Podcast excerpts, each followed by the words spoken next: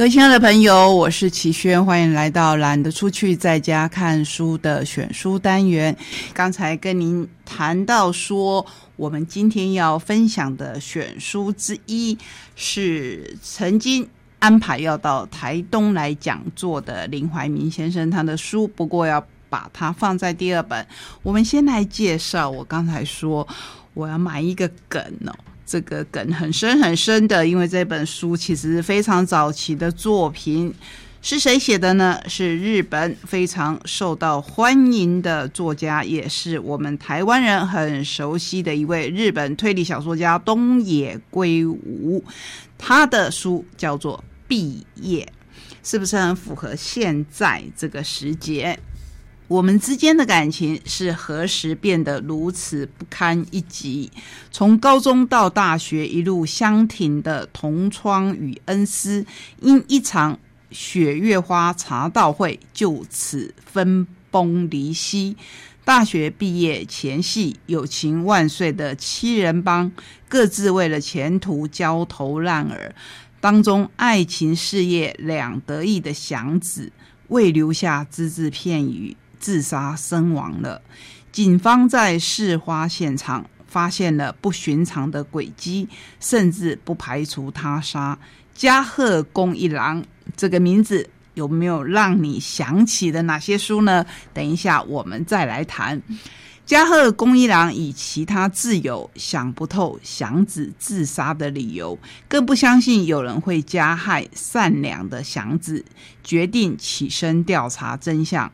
然而期间参与的一场雪月花茶会，竟然出现了第二名的死者。人与人的情感与羁绊，真能永恒而纯粹吗？或是在不知不觉当中，早已经变质崩坏？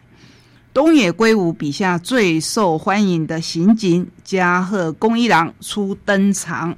如果您是喜欢看日剧的朋友，应该看过加贺恭一郎。不过在日剧里面，他当然不是一个名字而已，或是在小说中所描述的抽象的人物，他是由阿部宽所饰演。如果说对阅读你没有那么有耐性啊，其实可以去看看。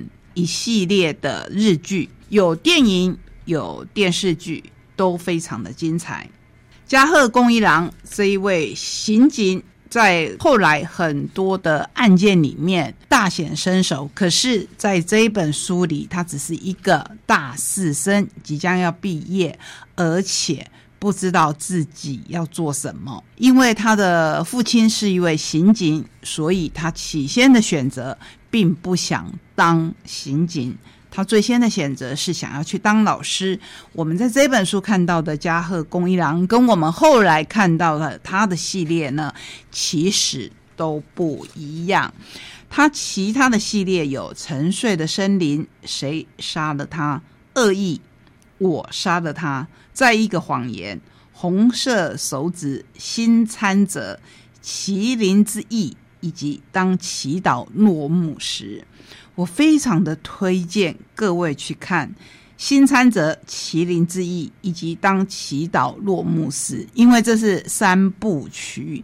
这三部曲你可以连续看，你也可以单独看，真的是越看越精彩。之前红色手指，我也推荐各位去看日剧。因为在这一部小说里面，我们看到的是让我们很心碎的亲子之间的感情。然后我接到了《毕业》这本书，我看到了加贺恭一郎最早最初的样子，看到了他还很纯真的年代，看到了他跟其他六个好朋友他们有过的梦想，他们有过的憧憬，他们有过的约定。这中间到底出了什么错？同时，“毕业”这两个字眼在我们的人生当中也代表了很多很多的阶段。当然，你会想到的就是每一个学习阶段的结束。可是，这里面说的有更深的意义：毕业是萧瑟冬季的开端。像东野圭吾这样多产又多样化的作家，要向新读者简单介绍他的作品有什么共通性，永远是一件麻烦事。这是由研究生这一位推理的爱好者他所写的解说。他说：“我现在的习惯是按照现实痛苦指数量词一字排开，在量词的其中一端是白夜行信或是彷徨之刃这样的作品。”听到我说这些作品，你有没有印象？你一定有印象，因为他们拍成日剧都是大受欢迎的作品。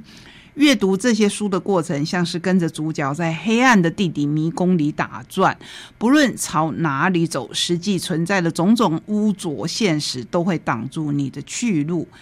完全相反的另一端，则是名侦探的守则和超。杀人事件这样的欢乐作品，乍看完全非现实。不过仔细想想，天下一大五郎戳破了多少本格推理事件的现实。不管是在量尺哪一端的作品，东野圭吾几乎从来没有让他的推理小说变成纯粹的脑力游戏，总是加了些苦涩的现实滋味。但是从另一方面来说，即使是一半内容读来像是昭和晚期智慧型犯罪实录的《白夜行》，也有着能够满足纯粹本格推理迷的难解密室之谜。再怎么变化多端，东野圭吾的作品里都少不了这两大支柱。接下来我们就要说到，我现在手上也希望是你捧在手上读的这一本《毕业》。雪月花杀人游戏比较靠近量尺的哪一端呢？如果整个量尺有十个刻度，名侦探的守则是零，彷徨之刃是十。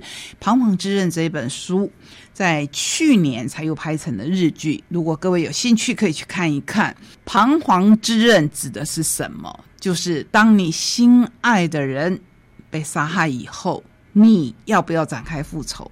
这个就是彷徨之刃的主题，其实看的会非常非常的同情主角。好，那我们再回到这一篇解说，我会把毕业放在六度左右吧。脑力游戏是不是最显眼的部分，这表示如果读者忙着解谜，或许没有注意到底层的那一股微痛与苦味。那我们回想一下我们自己的每一个阶段的毕业，你会想，我们日后还会见面，是吗？现在回想，你会发现，有些人从毕业典礼的那一天开始，你们就不会再相见了。如果你相信人生的缘分，那么缘分可能就到此为止。这一本毕业写的也是这样，甚至在他们举行毕业典礼之前，就已经有人提早从人生毕业，那更是永远再也见不到的死别。随着这个死别而消逝的还有什么呢？纯真的结束，友情的结束，爱情的结束，这些结束都一道一道的刻在我们的心板上。这也是这一本书除了推理之外，让我觉得这么好看的理由。这是今天跟您推荐的第一本选书。等一下就要来看看林怀民先生的书。各位亲爱的朋友，我是齐轩。首先，如果我们摊开《激流与倒影》这一本书，你会看到有很多很多精心的设计，包括它的书衣很特殊，因为里面就是水月的场景，还有它的目录也是经过巧思的安排。摊开来，你看到的是舞者。在池上的稻河中央表演稻河。林怀民先生原是一位著名的小说家。二零一九年，他畅销的成名作《蚕》发行五十周年纪念版。一九七零年就读美国爱荷华大学作家工作坊期间，开始正式习武。一九七三年创立云门舞集，一九八三年创办国立艺术学院，也就是现今国立台北艺术大学舞蹈系。一九九九年创立云门二，二零一九年底从他主持四十六年的云门舞集退休。他的舞作有很多，其中跟我们台东最有关系的。就是稻荷在池上演出，就在我们都会看到的秋收季上首演。这本《激流与倒影》你会看到林怀民先生他这么多年来的经历，是他这些年来发表一些文字的集结。我们来看看他的序。接到莫斯科契科夫国际戏剧节的邀约，我盯着信函，久久无法置信。冷战时代，俄罗斯一直是遥远的地方，心灵上的距离比月球还远。那是二零零五年，苏联解体已经十四年，我仍然觉得不可思议。我们真的去了，水月轰动莫斯科。如果各位还有印象，其实有一年的台风天。云门第二次来台东，也是他们的第一次台东户外演出，跳的就是水月。那一天晚上，台下满满的坐着穿着雨衣的台东乡亲，没有人率先离场，大家看的是舞者在台风雨一阵一阵来袭当中，仍然为我们认真的演出水月。我们回到林怀民先生的序当中，水月轰动莫斯科。我发现一家乔治亚餐厅有歌手驻唱。最后一场演完，我请舞者去喝酒听歌，跟着乔治亚民歌的录音演出《流浪者之歌》。十几年第一次见识乔治亚人现场高歌，大家都非常的开心。更开心的是演完了，我们不马上回家，要多住三天，真的是玩疯了。因为不觉得会再到俄罗斯，出发前就自己出钱。订好红场旁的旅馆，临行前夕碰到节庆，烟火照亮窗口，冲头圆顶的东正教教堂，窗子被震得咔啦咔啦响，大伙儿在房间兴奋的狂叫。其实事后写当然都是充满着欢乐，可是你知道一个舞团的演出，当他们在。当地或是在事前的准备工作的时候是非常非常的繁琐，而且是沉重的工作。他自己说，就是耐心种树，耐心的看孩子长大，看新一代的舞者成熟。这是二零二二年四月五日清明节为这一本书所写下的序文。我们刚才说到目录选的是在我们的词上演出道河的画面。既然在台东介绍这一本书，我们当然不能不介绍稻禾。我有稻米情节，七十年代的新传徒手插秧，九十年代《流浪者之歌》真米登场。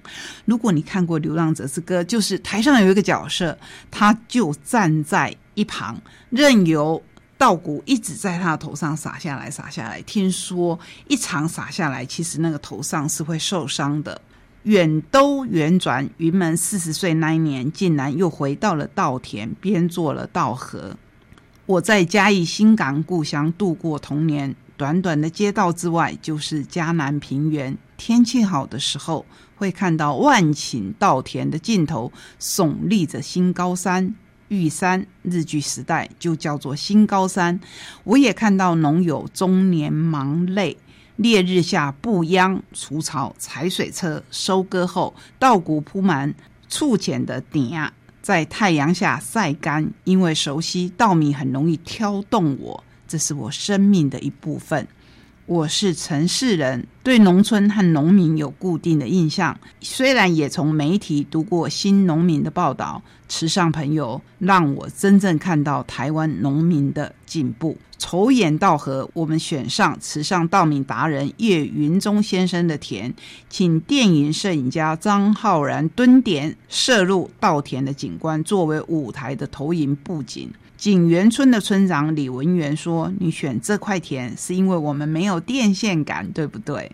我相信李村长在讲这句话的时候，跟所有的慈善人，乃至于我们台东人都有一种骄傲的情绪。二零零四年，台电要在田里架设电线杆，李村长率村民抗争，让电线走地下，造就了一百七十五公顷浩瀚无边的稻海。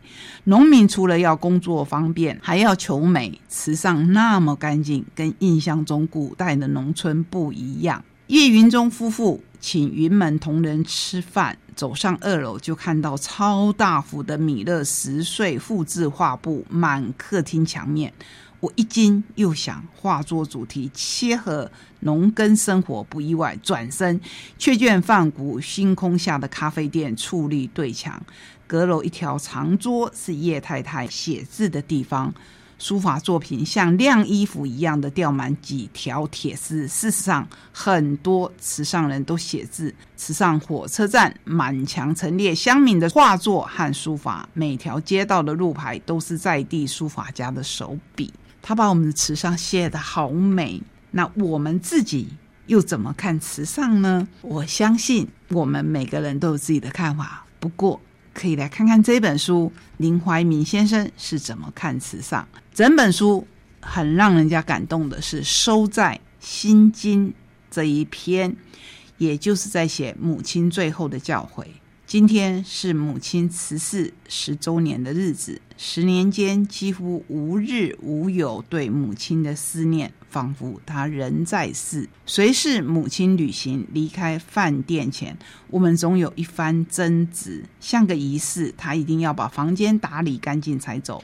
我嚷嚷着：“等等，饭店有人会理。”母亲说：“人家要整理这么多房间，很辛苦，我们只是举手之劳。”如今我常拖着行李到了门口又折回，勒色尽同，物归原位，床褥铺平，才安心的离去。